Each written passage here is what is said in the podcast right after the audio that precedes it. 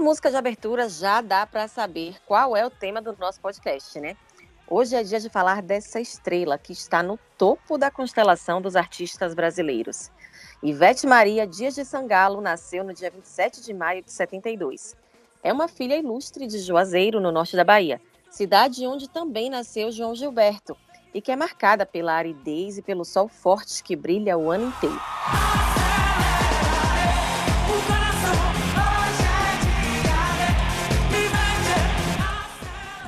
Ivete é caçula de seis irmãos. Quando criança, era levada pelos pais para serenatas que aconteciam pelos arredores da cidade.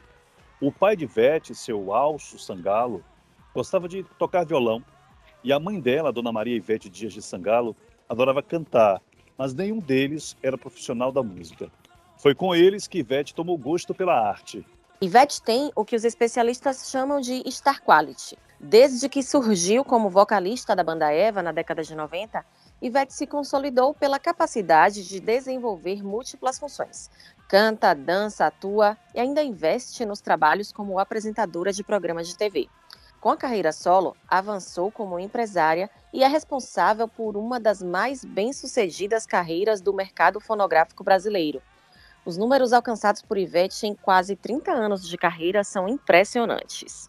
São mais de 300 canções gravadas, sem contar as participações especiais. Mais de 18 milhões de cópias vendidas, mais de 150 premiações nacionais e internacionais. Em todo o Brasil, são mais de 300 fã-clubes registrados e nas redes sociais ela acumula 55 milhões de seguidores. Olha, Valma Ivete foi a primeira brasileira a se apresentar no Maracanã e o DVD gravado no icônico estádio é simplesmente o mais vendido no mundo, com mais de um milhão de cópias comercializadas. Também foi a primeira brasileira a se apresentar no Madison Square Garden, a arena de shows mais famosa do mundo que fica nos Estados Unidos. Eu estou me divertindo muito com isso tudo. Minha família está toda aqui, tá um barraco desgraçado. Tem um povo aqui que não sabe nem quem eu sou, mas já está sentindo que eu dou um look. Hi fans, how are you? Tô tirando foto. Ah, uma foto com. Where are you from? Ah, nice to meet you. Are you my fan? A big fan? Thank you. Ah, eles vieram inclusive para ver que eles não estão aguentando esperar dia 4, hein? Ao Brasil, todo o meu carinho, toda a minha alegria, minha emoção dentro desse projeto, que será um grande projeto na minha vida. Mas só será lindo se vocês aplaudirem junto comigo.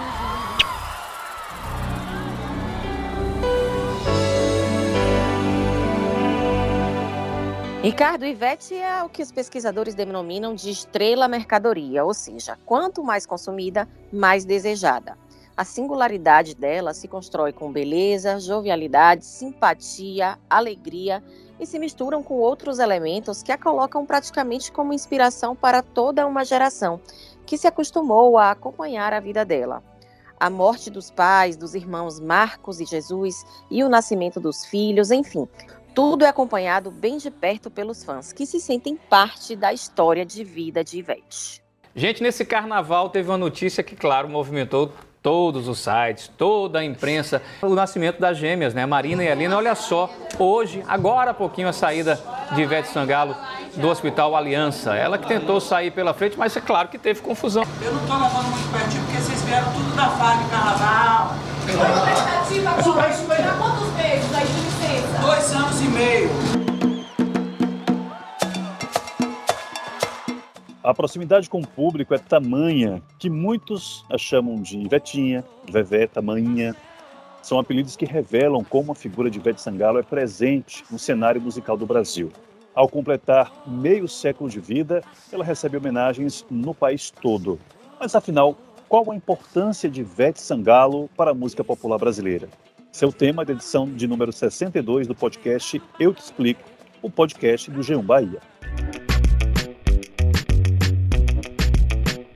Eu sou Valma Silva, editora do G1 Bahia, e neste episódio tenho a honra de contar com a participação do meu colega e apresentador da TV Bahia, Ricardo Ismael. A honra é toda minha, Valma, e nesta edição vamos receber os seguintes convidados. Max Pierre, um dos maiores produtores musicais da história do mercado fonográfico brasileiro, foi o responsável por mais de 60 milhões de discos vendidos no Brasil e outros países, como México e Espanha. Já produziu grandes nomes como Rita Lee, Elis Regina, Jorge Benjó, Fafá de Belém, Guilherme Arantes e, é claro, Ivete Sangalo. Vamos conversar também com Wanda Chase, jornalista que sabe tudo sobre os bastidores e a cultura baiana. E com Marilda Santana, que é cantora, escritora, pesquisadora e professora da Universidade Federal da Bahia. Olá, eu sou sua fã, a número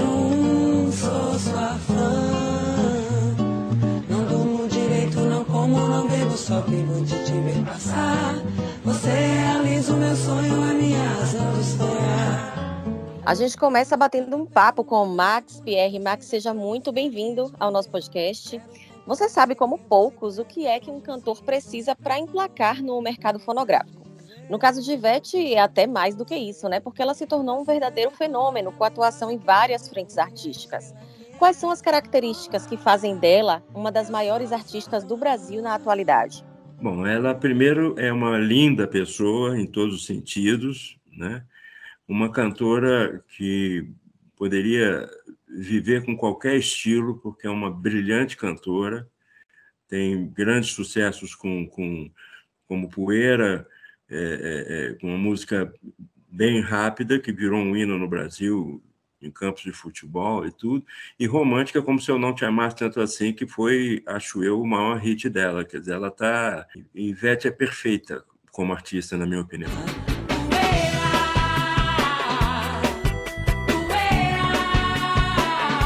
Max, uh, quais são as maiores contribuições de Ivete Sangalo para a música popular brasileira, né? Sobretudo para o axé. Olha, quando nós contratamos, se não me engano, foi em 93 ou 94, a gente tinha é, o Jonga, que era na época integrante da banda, da banda Eva, né? Foi que me levou lá para Poligram, é, a banda Eva e Ivete.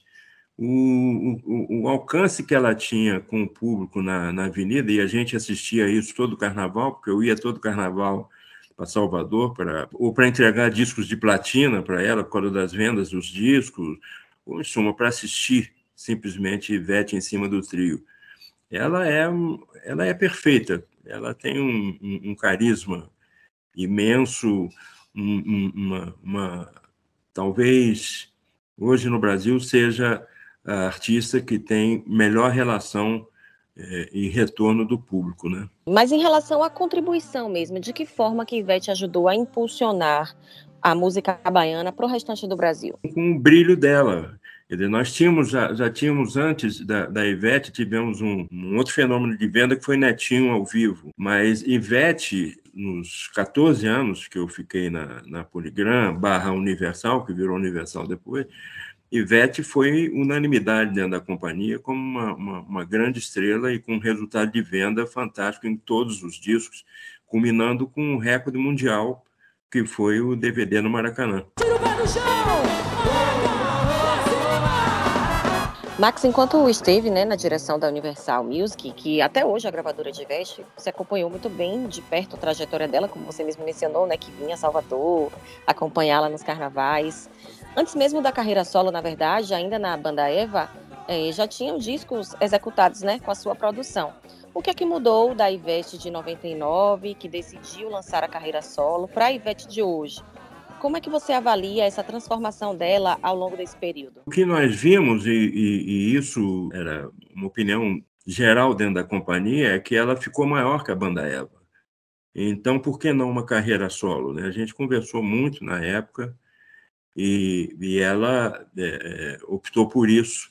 Acredito que sem, sem ter nenhum problema é, é, com a banda Eva, né, que é, tempos depois ela se tornou até sócia, se não me engano, mas ela foi, é, é, logo no primeiro disco solo, já foi um fenômeno de vendas. Independente das vendas da banda Eva, a gente gravou banda Eva ao vivo, vendeu quase 2 milhões de discos, mas Ivete seguiu é, mantendo esse padrão em toda a carreira dela até 2007, que foi até onde eu fiquei lá. O Max, quando a gente pensa nessa artista né, multifacetada, que canta, que dança, que atua, né? enfim, essa artista que explora tantos campos, a pergunta que me ocorre é a seguinte: existe mais algum campo artístico em que ela possa atuar, que ela pode explorar? O Brasil, por ser um país continental, é, é, o artista, quando explode aqui na nossa terra, ele, ele, ele tem um mercado para shows imenso em todo o Brasil, que dificulta, por exemplo, você, é, e a gente tentou isso, né, levá-la para a Europa. Para mim, Ivete é uma, é uma cantora que seria sucesso no mundo inteiro se ela tivesse tempo para trabalhar isso é, é, em outros países. Quer dizer, significa você partir do zero, por exemplo, ou, ou na América ou na Europa, né? É, a gente tentou, mas os compromissos dela no Brasil eram tantos que ela não pôde ficar lá o tempo que, que a Universal da Europa achava necessário. Pois é, Max, era uma coisa que muita gente esperava, mas que acabou não acontecendo, né? Essa é. carreira internacional de Ivete. Em 2010, ela chegou a gravar um DVD nos Estados Unidos, pensando nessa projeção para o mercado internacional. Na época, ela era a galinha dos ovos de ouro, né? Da Universal, como se diz no popular. É. E ela, ela era vista pela crítica especializada como um nome muito potente para a música latina. Ela chegou a gravar com Shakira, com Diego Torres, fez shows, fez turnês inteiras em vários países, mas sempre para um público predominantemente composto por brasileiros. Você é. mencionou aí a questão da falta de tempo, né? Para que ela pudesse se dedicar aos compromissos em outros países. Mas críticos especializados em música que atuam atuam em jornais do interior, por exemplo, do The New York Times, disseram que o estilo musical de Ivete tinha duas barreiras para deslanchar fora do Brasil: o ritmo e o fato de ela cantar exclusivamente em português e não em espanhol, como a maior parte da, do, dos cantores latinos né, que nós temos na atualidade. Então, para além dessa questão da, da, falta de tempo, dos compromissos que tomavam toda a disponibilidade dela aqui no Brasil, quais foram outros fatores que de repente possam ter interferido nessa carreira internacional que Ivete de fato tentou, mas não deslanchou. É, exatamente. Quer dizer, você, para fazer uma carreira internacional, você tem que praticamente se mudar para o país que você pretende atingir. E quando você tem um sucesso tão grande no, teu, seu, no seu país de origem, é difícil você largar tudo isso por um ano, um ano, dois anos, né? Para você fazer como tempos atrás fez o, o Julio Iglesias, que praticamente se mudou para o Brasil para ser um grande sucesso aqui. Eu acompanhei parte da carreira dele e ele ia numa, numa discoteca aqui no Rio chamada é, Hipopótamos e ninguém sabia quem era ele. E ele ficou, ficou, lutou, lutou e conseguiu. Acontece que a Ivete foi uma explosão, tem sido uma explosão desde o seu, do, do seu lançamento tão grande que parar tudo isso é complicado, né? Significa você desmanchar uma banda, ficar um ano, dois anos fora do Brasil, o que para a maioria dos artistas é complicado. O Max, muito se fala né, dessa cantora famosa, dessa grande estrela, mas poucos conhecem a Ivete dos bastidores, aquela que está por trás, né, a, a, que, que não está nos holofotes. Né?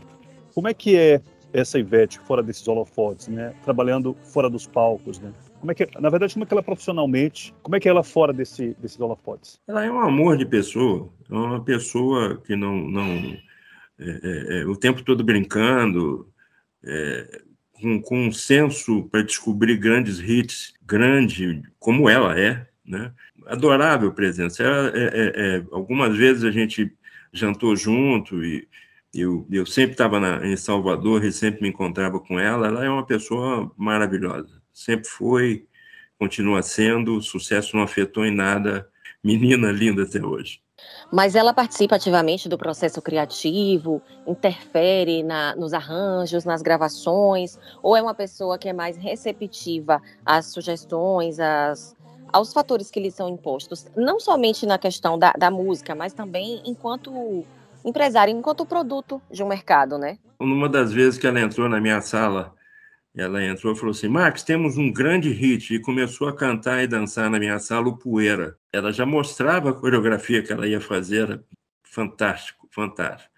E é assim até hoje, né? Ela é uma, uma, uma grande estrela, com certeza, e, e o sucesso dela prova isso. Como você mencionou agora há pouco o hit Se Eu Não Te Amasse Tanto Assim, né?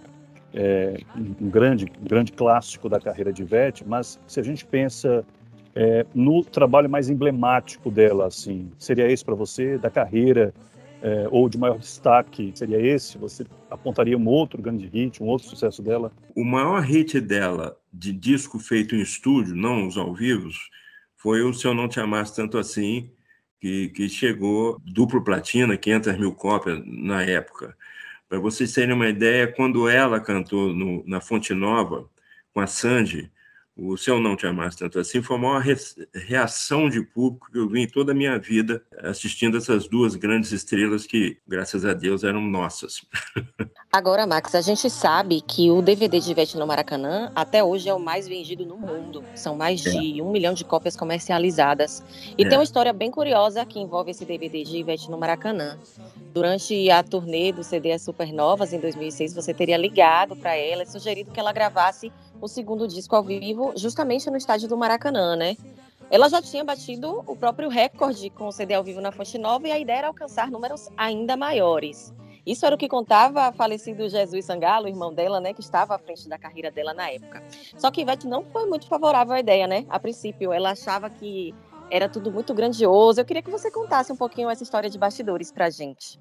Eu posso falar o palavrão que ela falou para mim? Quando, quando eu convidei quando eu falei com Jesus Sangalo e, e sugeri gravar no Maracanã, ela, ela estava, se não me engano, na Alemanha, ela mandou um e-mail para mim assim, você é foda.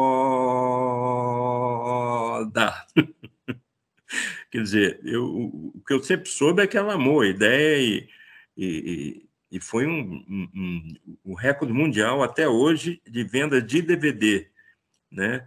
Ela, o da Fonte Nova foi venda de CD e DVD, chegou a um milhão e pouco mas o, o, o, o Maracanã foram quase 2 milhões de DVDs, quer dizer, você tem uma ideia, o segundo lugar no mundo foi o YouTube com 290 mil DVDs. Então, a diferença de Ivete para... E, e Ivete vendeu só no Brasil. O número é um absurdo, né? É, são, são números realmente impressionantes sempre, né? São sempre cifras yeah. que, que chamam muito a nossa atenção e, nesse sentido, eu te pergunto o seguinte: você acredita que se Ivete tivesse despontado hoje, né, nesse momento, no cenário musical, ela alcançaria esses resultados? A gente está falando aqui de 18 milhões de cópias vendidas, né, de 150 premiações nacionais e internacionais. É, mas hoje a forma de consumir música é diferente, mudou, né? E é até difícil a gente ver artistas mais recentes atingindo essas marcas tão grandiosas. Porque a dinâmica atual, ela de fato permeada pelo streaming, pelas redes sociais, é, coisas que a gente não ouvia há algum tempo, né? lá no início dos anos 2000, por exemplo. Ou seja, mudou bastante o cenário. Em ela despontando nesse momento, alcançaria esses mesmos números, você acredita? Olha, eu acho que sim. Eu acho que se, se, se fôssemos começar do zero hoje, eu acho que ela, que ela teria é, é, o mesmo sucesso, porque ela é fantástica. O que a forma de medir esse sucesso, que é a venda do disco físico, que acabou. Eu acho, eu, eu acho uma pena, porque eu, eu, eu adoro manusear é, é, compactos e, e, LPs e tudo, mas acabou. Então, é, é, mas eu acho que o sucesso seria, seria grande, tão grande como foi e tão premiado como ela mereceu esse tempo todo. Bom, eu quero então aqui agradecer ao nosso convidado Max Pierre, né, maior produtor musical, um dos maiores, está aí na galeria dos grandes produtores musicais do país, uh, que nos orgulha muito, né, essa participação aqui no nosso podcast. Max, muito obrigado. É um prazer tê-lo conosco aqui, tá? Eu queria só dizer que, independente da Ivete, o meu amor pela Bahia é tão grande pela música baiana que se eu ainda tivesse na Universal, estaria aí com certeza buscando novos artistas, novas Ivetes e novos netinhos, e novos bandacheiros, e novos Lutian, como a gente teve na época quase 14 artistas baianos.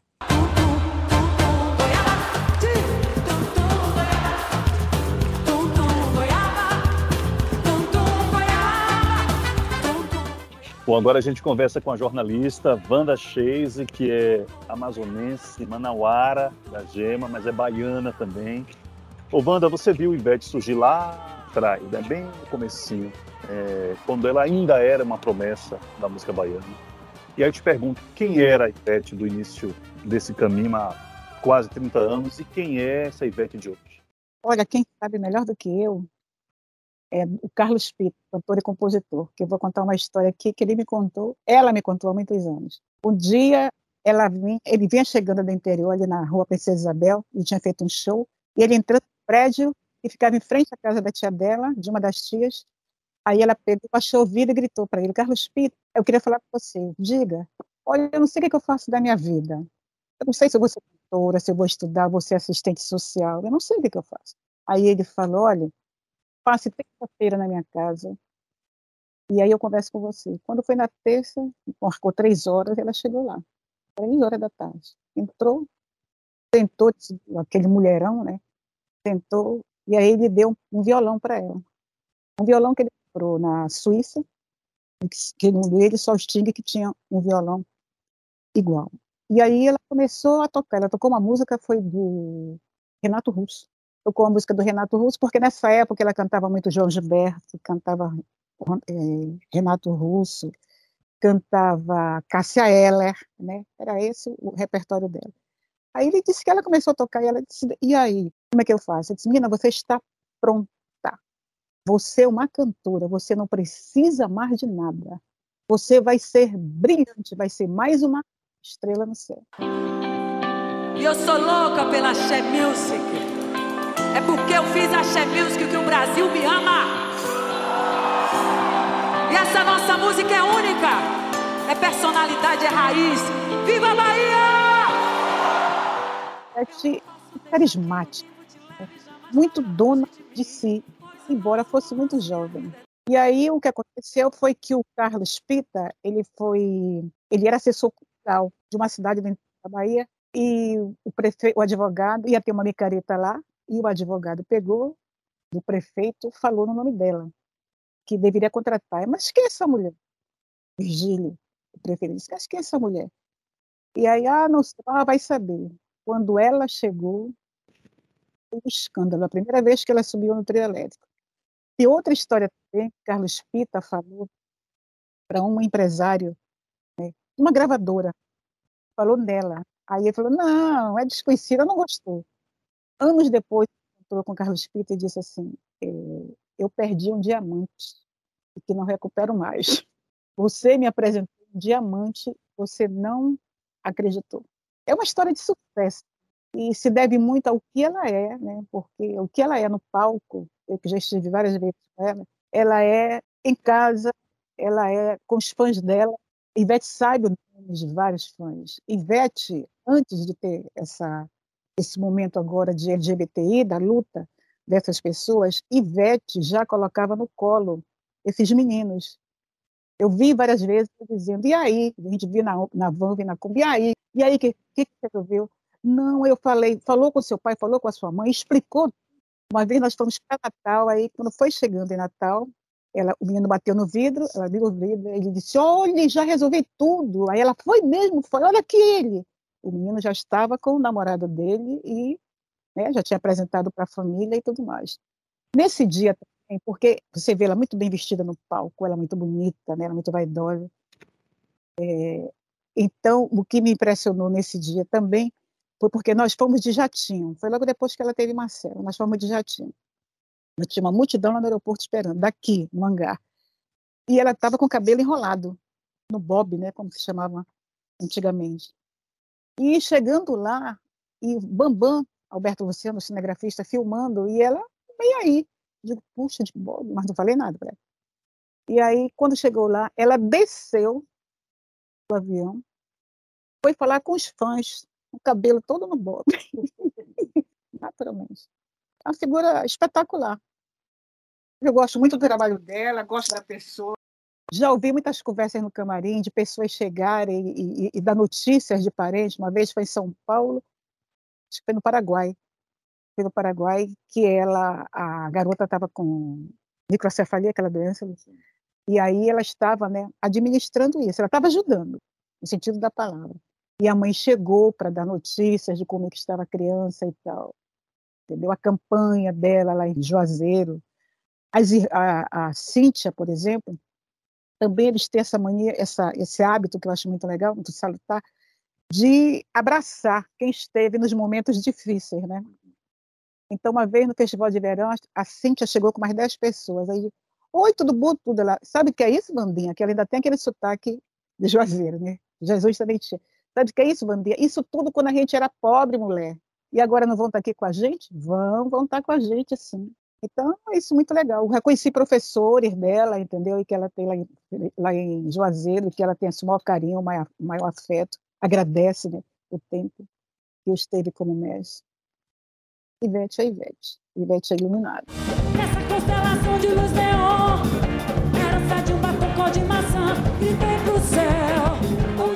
Ela sempre foi essa explosão, essa alegria, essa energia forte que a gente vê em cima do palco desde o começo da carreira, ou ela foi amadurecendo isso com o tempo? Ivete era uma pessoa que ela brincava, jogava bola com os irmãos, entendeu?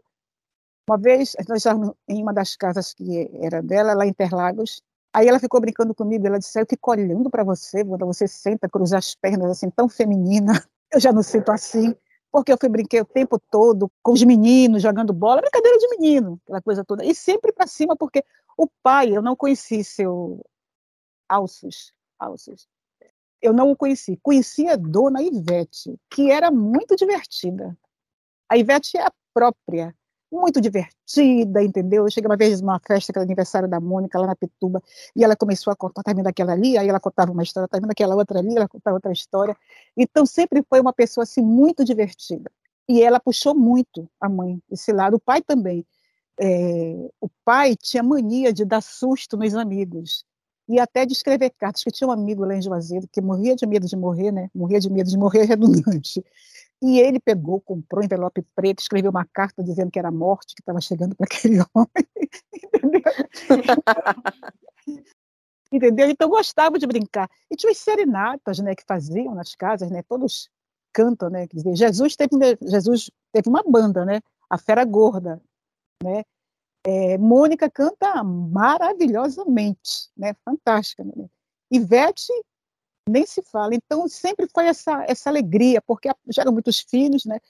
A própria, a própria família já fazia aquela festa o tempo todo, né? Ainda falando sobre esse início de trajetória, quais foram as dificuldades que Ivete enfrentou nesse caminho? A saída dela da banda Eva, por exemplo, foi algo natural, foi muito tranquilo, houve acordo entre as partes ou foi algo conturbado? Porque a gente sabe que todo artista enfrenta suas dificuldades também, por mais brilhante que ele seja, né? Uhum. Então, quais foram as pedras que apareceram no caminho de Ivete até ela se tornar essa super estrela que a gente tem hoje? Eu vi conversando antes de eu vir para cá com o Alexandre Lins, que foi namorado dela, foi diretor musical dela, moraram mais de um ano juntos e tal. E ele disse não teve mágoa, entendeu? Não teve mágoa porque todos sabiam que aquele seria o caminho da Ivete Sangalo, entendeu? A banda Eva, o bloco Eva ficou pequeno para ela, entendeu? Então a saída dela, foi lamentada demais. Ela, por exemplo, quando entra na passarela do Campo Grande, né, que ela começa, né, a, a cantar e ela começa a falar e começa a chorar, então ela fala o Ricardo, né, uma pessoa especial, Ricardo. Ricardo tentou fazer tudo, até amar, me amarrar numa, numa mesa, na perna de mesa, para me segurar, mas é a hora.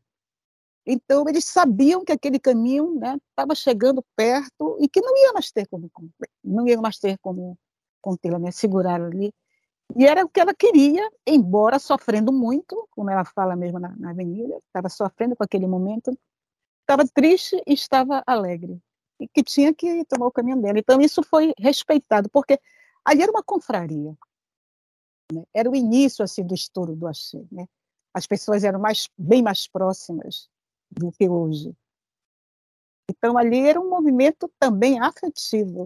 Minha pequena Eva, o nosso amor na última nave, além do infinito eu vou voar, eu vou voar sozinho com você. Eu, não, eu acho que a dificuldade foi com ela mesma o sentimento de que não foi o, o, distrato e tudo mais, o sentimento de solidão de não ter aquelas pessoas né, que participaram tanto, né? Também a, a, o sucesso foi deles também, né?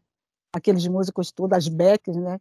Todos que estavam ali, a produtora Isabel, né? Que foi produtora dela há quatro anos e que tem uma relação muito boa. Mas eu nunca acompanhei depois muito. Nós teve um show que nós fomos em Nossa Brasil, um grande evento em Minas, né? E que era assim dos últimos shows que ela estava fazendo ali. Né? E foi uma um sofrimento quando ela saiu do palco, né? Que ela chegou no, apartamento, no hotel que nós já estávamos esperando. E a gente percebia né? a preocupação dela, o sentimento dela né? de toda separação é dolorosa, né? de ter que sair. Então, o que eu via é todo mundo muito orgulhoso dela, ela deu um up legal na nossa música. Né? O pessoal do Tchan, por exemplo, Washington e Beto Jamaica, nós, apaixonados, todos eram tietes, ou quase todos, né? que nada é unanimidade, né? quase todos eram tietes, e que queriam aquele. Foi quando a nossa música ganhou muita força, né? muito mais força. Quando Ivete foi para o programa da Xuxa, eu, eu estava na casa da mãe dela para assistir?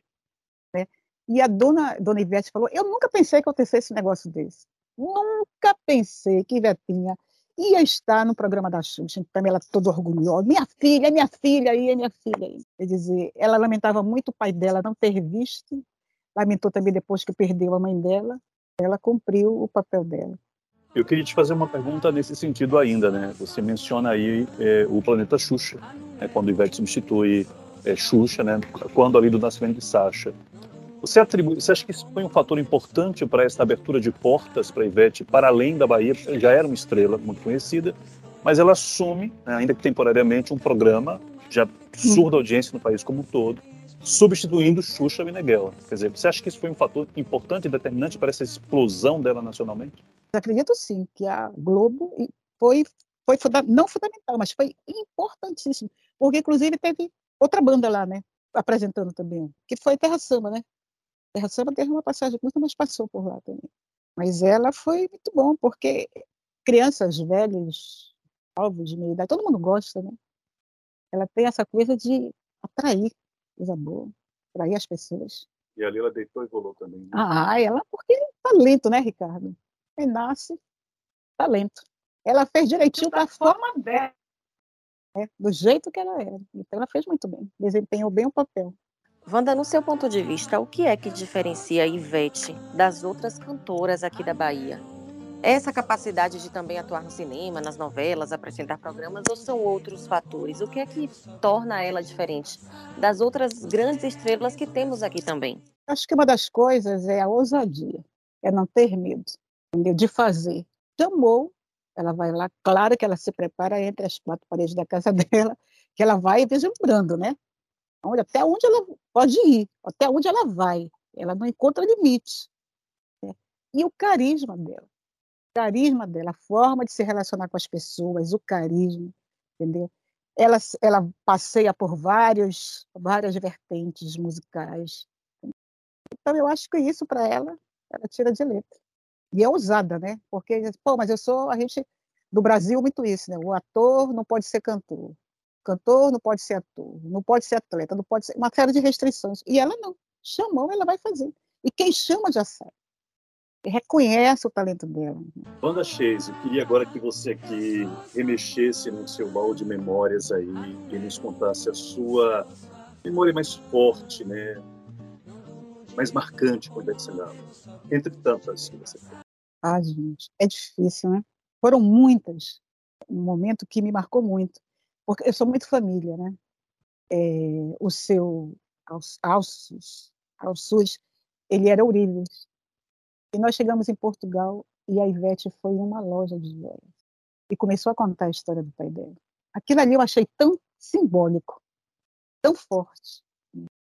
dela contar a história do pai dela e como é que era, e como é que foi o tempo que vendia marmita, né? do irmão, a morte do irmão, né? Como desestabilizou emocionalmente a família. Então, essas histórias de, de, família, nesse dia principalmente que ela falou no pai dela, eu fiquei com aquilo gravado na minha cabeça, eu não tinha mais pai, né? e da lembrança que ela tinha, que ela atribuía tudo à família, né? à mãe, ao pai e aos irmãos. Né? Mônica, inclusive, Ivete contava que foi a pessoa que a ensinou a cantar. Né? E a ensinou a cantar. Cada um tinha um significado ali, né? E qual é a sua memória, assim, Ricardo, mais forte que você tem de Ivete? Você também já esteve com ela? Em alguns momentos, né? não tantos quantos, mas é curioso que a minha memória com Ivete não é exatamente a memória dessa Ivete solar, quer dizer, é, fulgurante, né? Mas é a memória do momento em que ela desaba, que ela chora muito. Né? Eu estou me referindo a um encontro que a gente teve na Mansão do Caminho, né? Eu apresento já há alguns anos o Movimento Você e a Paz, do professor Divaldo Franco. E nesse ano, lá na pandemia, no início da pandemia, ela era convidada, né? Então aguardava-se muito a chegada de Ivete, ela ia fazer um show, na verdade um pocket show no estúdio. E estávamos nós lá, eu, o Divaldo, o pessoal da produção, aguardando a chegada de Ivete. Ela chega muito feliz, muito alegre, né? Mas de repente, é, Divaldo a chama num canto e sussurra alguma coisa no ouvido dela. E Ivete começa a chorar. E ela chora muito, chora de forma assim, muito, sabe, muito, chamou a atenção de todos nós. Era o momento do ensaio, né? E, bom, e aí, evidentemente, para-se tudo, espera-se ela se recompor, e éramos só nós ali. Então foi uma, uma energia muito forte ali naquele bastidor, né? De repente, bom, e aí ela se recompõe, faz o show e no final, curioso, né? Vou perguntar o que, é que aconteceu, né? O que, é que foi dito ali para que aquela mulher, né, tivesse aquele aquele acesso tão forte de choro. E aí eu soube que era, uh, ela soube ali, né, contaram para a relação da mãe dela com Divaldo Franco. Quer dizer, de uma relação muito próxima de Dona Maria, né? Maria Ivete, com Divaldo Franco. E ela ajudava muito, era uma mulher presente junto às obras sociais é, da Mansão do Caminho. E, e, essa é a memória muito forte que eu tenho dela, assim, né? Daquele, da, eu vi uma criança chorando, sabe? Aquele mulherão tornou uma criança e aos pés de Valdo Franco chorando. Você falou em criança, Ricardo, e eu me lembrei que quando eu ainda era muito pequenininha, morava em Feira de Santana, Ivete tem parentes na cidade, né? Tem uma relação muito forte com Feira de Santana. E ela sempre se apresentava lá na Micareta de Feira. E a primeira vez que eu fui para Micareta foi para ver Ivete e El Chan passarem no trio elétrico. Eu infernizei meus pais, muito pequenininha, para me levar para a rua. E eu lembro de Ivete ainda na banda Eva, passando em cima do trio, cantando Alô Paixão. Alô Paixão, alô, alô doçura. E foi uma imagem que me paralisou, assim, né? Porque ela é uma potência mesmo nos palcos, nos trios, atrai todos os olhares para ela. E depois eu tive a oportunidade de entrevistá-la algumas vezes e sempre assim, meu Deus, nunca imaginei que aquela menina que foi para a rua para ver Ivete passar, hoje estaria sentada, né, frente a frente com ela e testemunhando mesmo como ela é merecedora desse sucesso, porque ela realmente trata a todos muito bem, com muita simpatia, sempre apressada, sempre com mil coisas ali para fazer, ainda mais após a maternidade, né? Dando também atenção à família, aos filhos, mas sempre muito atenciosa e generosa com os jornalistas, como ela é também com, com os fãs, com, a, com todo mundo, é. né? E acho que é de fato essa generosidade que a faz tão grandiosa. Né? Wanda, foi um prazer ter você aqui no nosso podcast, uma honra, na verdade, você que é assim, né? como o Ricardo disse, a guardiã do nosso Axé Music, uma grande jornalista. Muitíssimo obrigada por estar aqui com a gente. Obrigada mesmo, né, por estar aqui ao lado de vocês, é construindo história.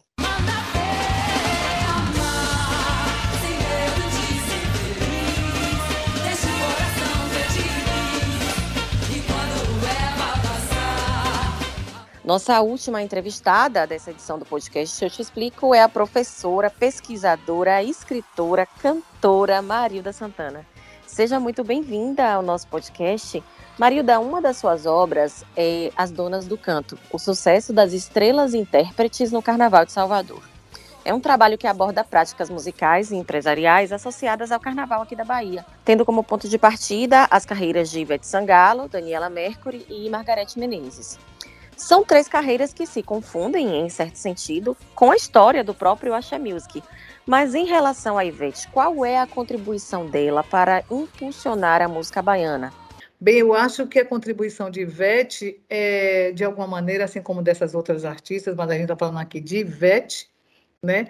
É, a, é como porta-voz de um novo ethos baiano, um novo jeito de ser baiano, né? Dessa baianidade construída no recôncavo né, como foi construída também por, por Dorival Caymmi, pelos novos Doces Bárbaros, Gil Caetano Gal e Betânia, por Jorge Amado. Então, essa nova baianidade, né, que se plasma a partir dos anos 80, né, em especial com a Music dos anos 90, com, com o canto de Ivete também, né? Então esse ethos, né, que é de alguma maneira que traz esse verão de Salvador cheio de alegria, de magia e que reverbera para outros outras datas, né, e que reverbera também para outros lugares em carnaval fora de época, né, e que reverbera também todo esse sol, todo esse mar da Bahia, todo esse carnaval, cuja voz de Ivete, que eu denomino de estrela solar, né, conclama nessa população que adora o Carnaval da Bahia a vir brincar o Carnaval com ela e constituir esse novo ethos de ser baiana que está também na voz de Ivete Sangalo. E aí eu também fico pensando, quer dizer, que além dessa contribuição dela para impulsionar essa música baiana né, em relação ao próprio carnaval, mas que essa fronteira transborda para outros gêneros musicais. Hoje em dia a gente não pode mais dizer que Ivete Sangalo é uma cantora de axé e de carnaval, né? Então o próprio rótulo axé já não cabe mais na voz e na carreira de Ivete Sangalo. Mas também tem outro aspecto que é importante a gente pensar é, nessa contribuição e nessa, nessa, na maneira como ela realmente impulsiona e o que a diferencia, eu acho que é uma tríade que eu chamo, que é justamente a música, na época, o carnaval, e eu acho que o conglomerado Globo. Eu acho que a Rede Globo é, traz, na verdade, né, proporciona é, a visibilidade de Ivete Sangalo que transcende só ela na função de cantora e de animadora de um carnaval, né, com todas as proporções que a Bahia tem. Mas também como apresentadora, é, também como uma figura, como júri de vários programas de televisão, e como uma figura que, de alguma maneira, imprime é, na sua, no seu jeito de, de encarar a música e no seu jeito de encarar a arte, é, uma competência muito grande para outras possibilidades de fazer arte no Brasil. Eu acho que Ivete é, é, uma das grandes diferenças dela, justamente nessa perspectiva, dela poder, sabe, trazer justamente, dialogar com essa tríade música, carnaval e o conglomerado Globo, tendo, obviamente, o papel da mídia nessa espetacularização também, né, dessa, dessa voz, é, dessa possibilidade, dessa destreza em se tornar uma grande apresentadora, uma grande showwoman. A senhora diria então que essa grande showwoman, né, Ivete Sangalo, de forma direta ou indireta, criou um certo modelo de padronização das cantoras que viriam a seguir, exemplos Cláudia Leite, Marina Tunes, Lina Calmon, a própria KT, né? E outras tantas, quer dizer, muitas vezes o público até as confunde, confunde as canções, na verdade os timbres são parecidos. Então, ela teria então é, padronizado esse, esse modelo? É, você fala em termos vocais, né? em termos Isso. de canto, né? em termos Isso. de estética vocal. É. Com certeza. Inclusive, eu denomino na minha tese o canto da Music como um canto barroco. O que eu quero, o que eu chamo de canto barroco? É um canto que, de alguma forma, praticamente não tem pausa, um canto que tem um excesso de vibrato, um canto que tem um punch muito grande, sabe? Normalmente as cantoras, antes da Axé Music, antes de subirem no trio elétrico, tinham um, um timbre uma voz muito mais delicada, muito menos emissão. E quando essas cantoras sobem para o trio elétrico, elas têm que competir com vários tipos de instrumento, elétrico, elétrico eletrônicos, percussão. Então, isso exige um punch vocal muito mais potente, brusco, eu diria, no sentido da emissão mesmo, do ataque vocal brusco. Ivete é uma artista que traz isso com a maestria. Daniela já trazia isso muito grande, Margarete, Ivete traz isso também só que com um diferencial no caso. Ivete ela imprime um pouco mais de vibrato e o próprio, a própria extensão de Ivete, por mais que ela seja uma mezzo-soprano, mas ela utiliza muito a, as tonalidades na região grave dela, né? A voz dela falada já é uma voz grave. Então, nesse sentido, ela tem toda uma predisposição, vamos dizer assim, em dialogar com esses instrumentos em cima do trio elétrico. E isso, de alguma maneira, serve de modelo, né? Então, ela se torna um padrão, ela se torna um novo padrão assim como Daniela se tornou também um novo padrão em tempos atrás, como Margarete também, e a Ivete se torna um novo padrão para essas artistas que virão a posteriori, como você já citou, todas essas. Mas, além disso, o que é importante a gente pensar é que Ivete, ela também bebe na fonte da MPB né, e bebe na fonte da soul music brasileira, né, tanto que ela diz que um dos grandes ídolos dela é o Timaya, né, o Cassiano, que ela grava, inclusive, coleções, né, um dos primeiros álbuns dela solo, e também é, Gilberto Gil, que tem uma percussividade, que tem uma, uma, um ritmo muito grande no seu jeito de cantar, e que ela também imprime no canto dela, sabe? Nesse canto que eu chamo de canto barroco. Marilda, na sua obra, você escreve que a cultura carnavalesca mantém interseções com outras dinâmicas para além das questões musicais, né? São as dinâmicas empresariais, mercadológicas, de propaganda. Você afirma que a cantora de carnaval não é mais somente uma cantora de carnaval, é uma operária de sua própria divinização, zeladora permanente do seu próprio estrelato. Que seria esse trabalho de zelar pelo próprio estrelato? Bem, primeiro é cuidar é, do, de toda a sua carreira enquanto gestora, não é? Eu acho que essa nova, é, vamos dizer, essa, essa no, esse novo artista que surge no cenário baiano, em especial, a gente está falando de Salvador, são artistas gestoras, que elas gerenciam sua própria carreira, não só no sentido musical, mas no sentido também empresarial, ou seja, com blocos de carnaval, com carnavais fora de época, é, com toda uma, uma, uma postura ética que, de alguma forma, também tem que negociar, sabe, no sentido de poder ajustar, parar, repensar, avançar, recuar, traçar estratégias de forma reflexiva para gerenciar com sucesso a sua criação, a sua criatividade no mercado competitivo e efêmero, como é o mercado da música. Né? Ivete, na verdade, ela ultrapassa, vamos dizer assim, essa efemeridade, né? Ela, ela cunha, ela se plasma como cantora da música brasileira, já com muitos anos de carreira, mais de 20, vai fazer praticamente, enfim, já deve ter uns quase 30, e, e, completando 50 anos agora, no auge da sua, da sua carreira artística. Isso, quem trabalha dentro do universo do entretenimento, dentro do universo do ambiente do carnaval, é muito difícil né, de você poder perpetuar, sabe, perenizar, vamos dizer, uma carreira dessa natureza. Por quê? Porque isso é, cada vez mais é exigido do artista, não só, na verdade, cantar, e esse artista contemporâneo, no caso essa artista, Ivete Sangalo, ela justamente ela dialoga, ela administra a sua carreira em todas essas possibilidades.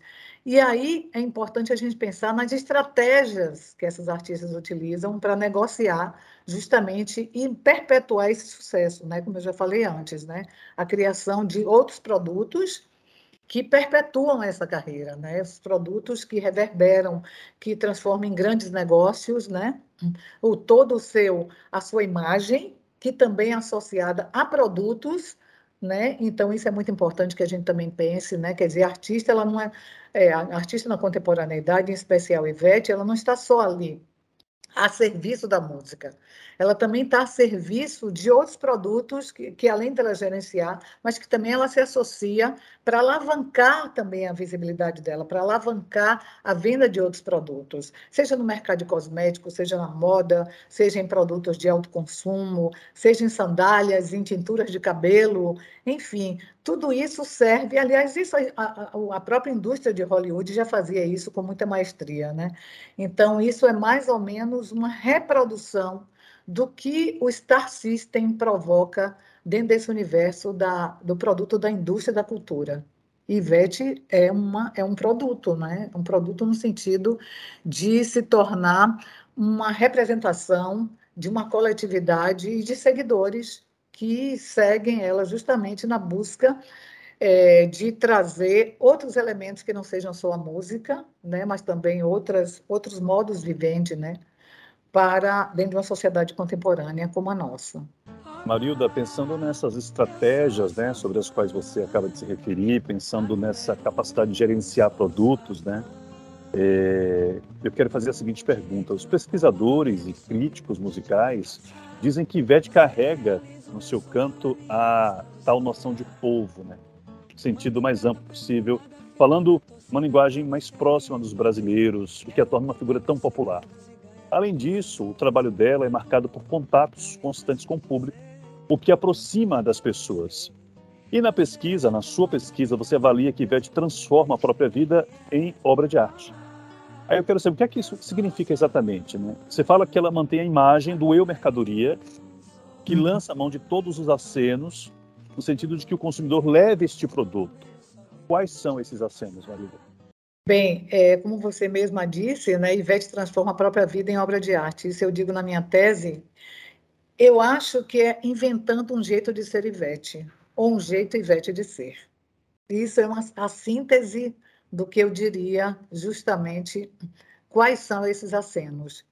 E aí, no caso de, de Ivete, quer dizer, ela é, estende para o palco a alegria e a proximidade com o público, que já carrega do cotidiano a forma é, de buscar nessa atitude o reconhecimento de um artista que tra traz ali com seu público diferencial. Isso é, assim, de alguma maneira, como essa aproximação de Ivete, né? Como é que ela traz a sua vida pessoal para plasmar a sua arte, né? Inventando o jeito Ivete de ser.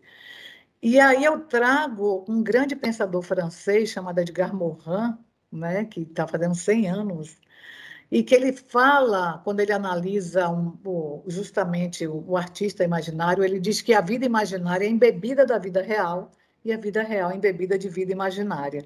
E aí, isso ele dizendo, ele diz que isso pode ajudar a compreender como é que a construção desses artistas, né, que são sujeito, objeto desse ambiente social, é, se plasma dentro de uma comunidade. E aí eu brinco dizendo que é, Ivete tem uma liberdade brincante, né? Ela, ela se caracteriza, ela traz no seu ethos, no seu jeito de ser, essa, essa liberdade de brincar, sabe? Essa maneira como ela é, transforma, de alguma maneira, um assunto, às vezes até excessivamente sério, é, numa brincadeira, né, no deboche, numa maneira jocosa de responder, de levar a vida, né, de se de se colocar às vezes na terceira pessoa. Ivete está podendo, Ivete é maravilhosa.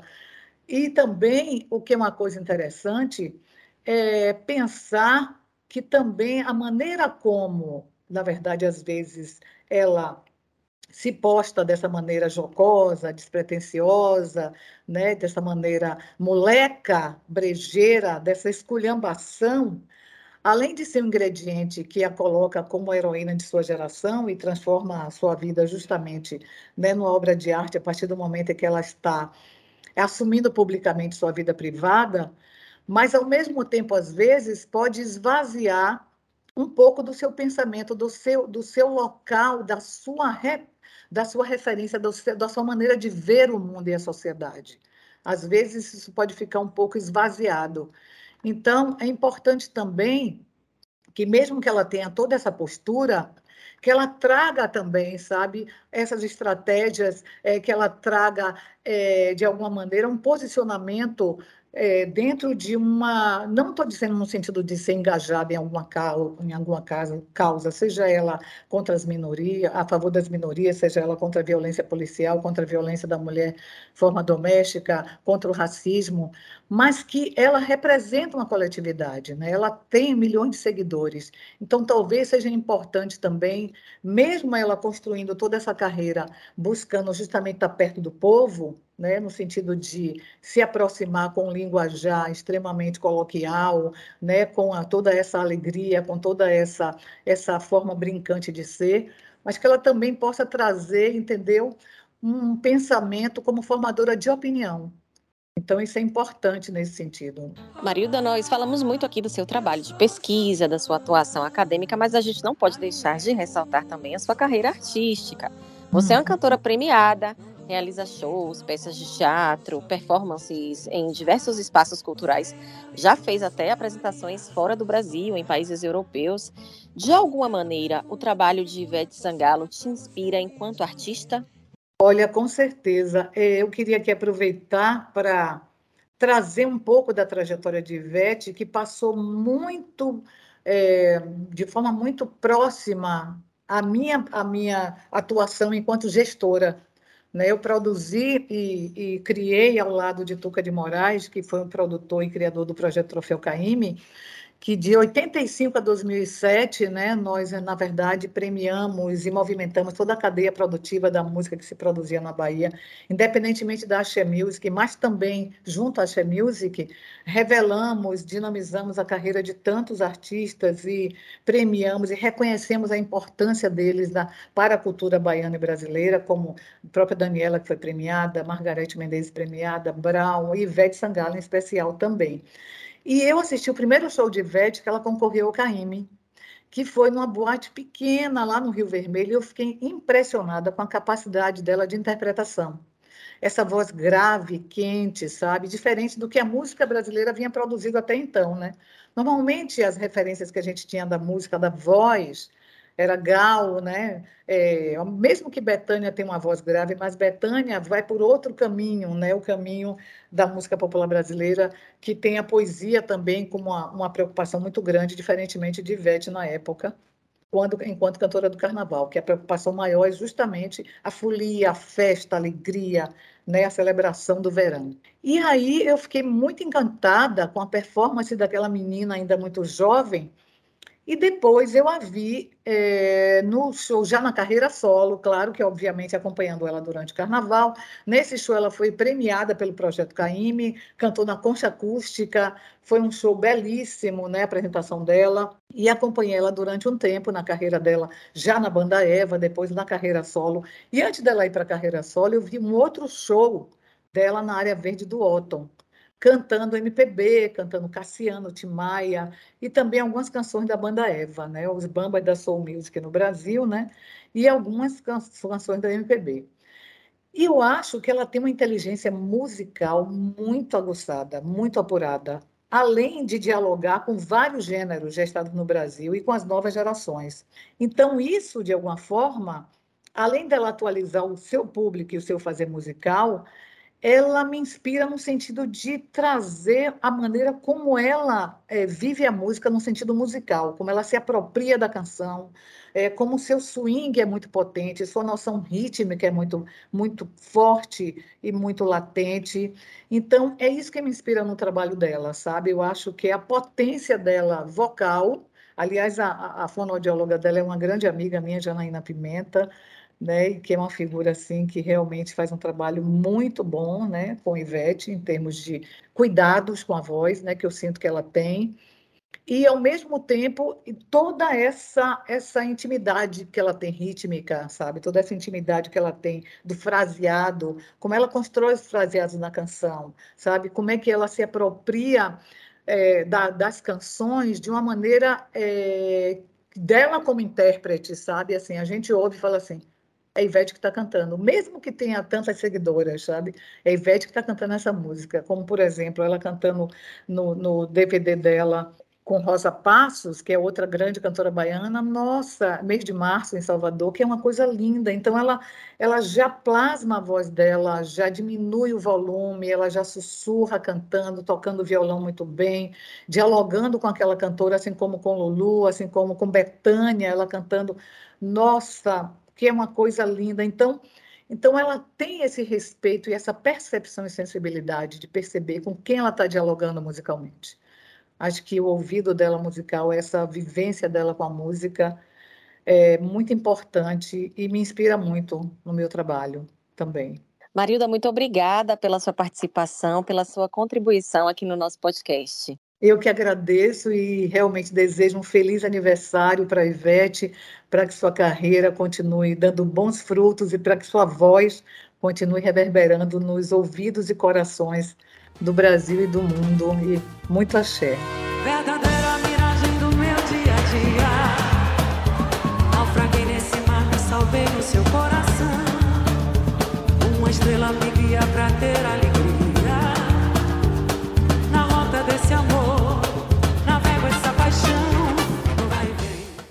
Para você que nos acompanhou até aqui, muito obrigada pela sua companhia no podcast Eu Te Explico. Eu não posso encerrar, é claro, sem agradecer mais uma vez pela presença de Ricardo Ismael e sem desejar um super aniversário. Parabéns, Veveta, tudo de bom para você. Que você tenha ainda mais sucesso na sua carreira. Bom, feliz aniversário então aí, Ivete Sangalo. Obrigado e olha, até a próxima, gente. Eu Te Explico, o podcast do G1 Bahia. Apresentação: Valma Silva e Ricardo Ismael. Coordenação: Éder Luiz Santana. Edição: Rodolfo Lisboa. Gerente de jornalismo: Ana Raquel Copete.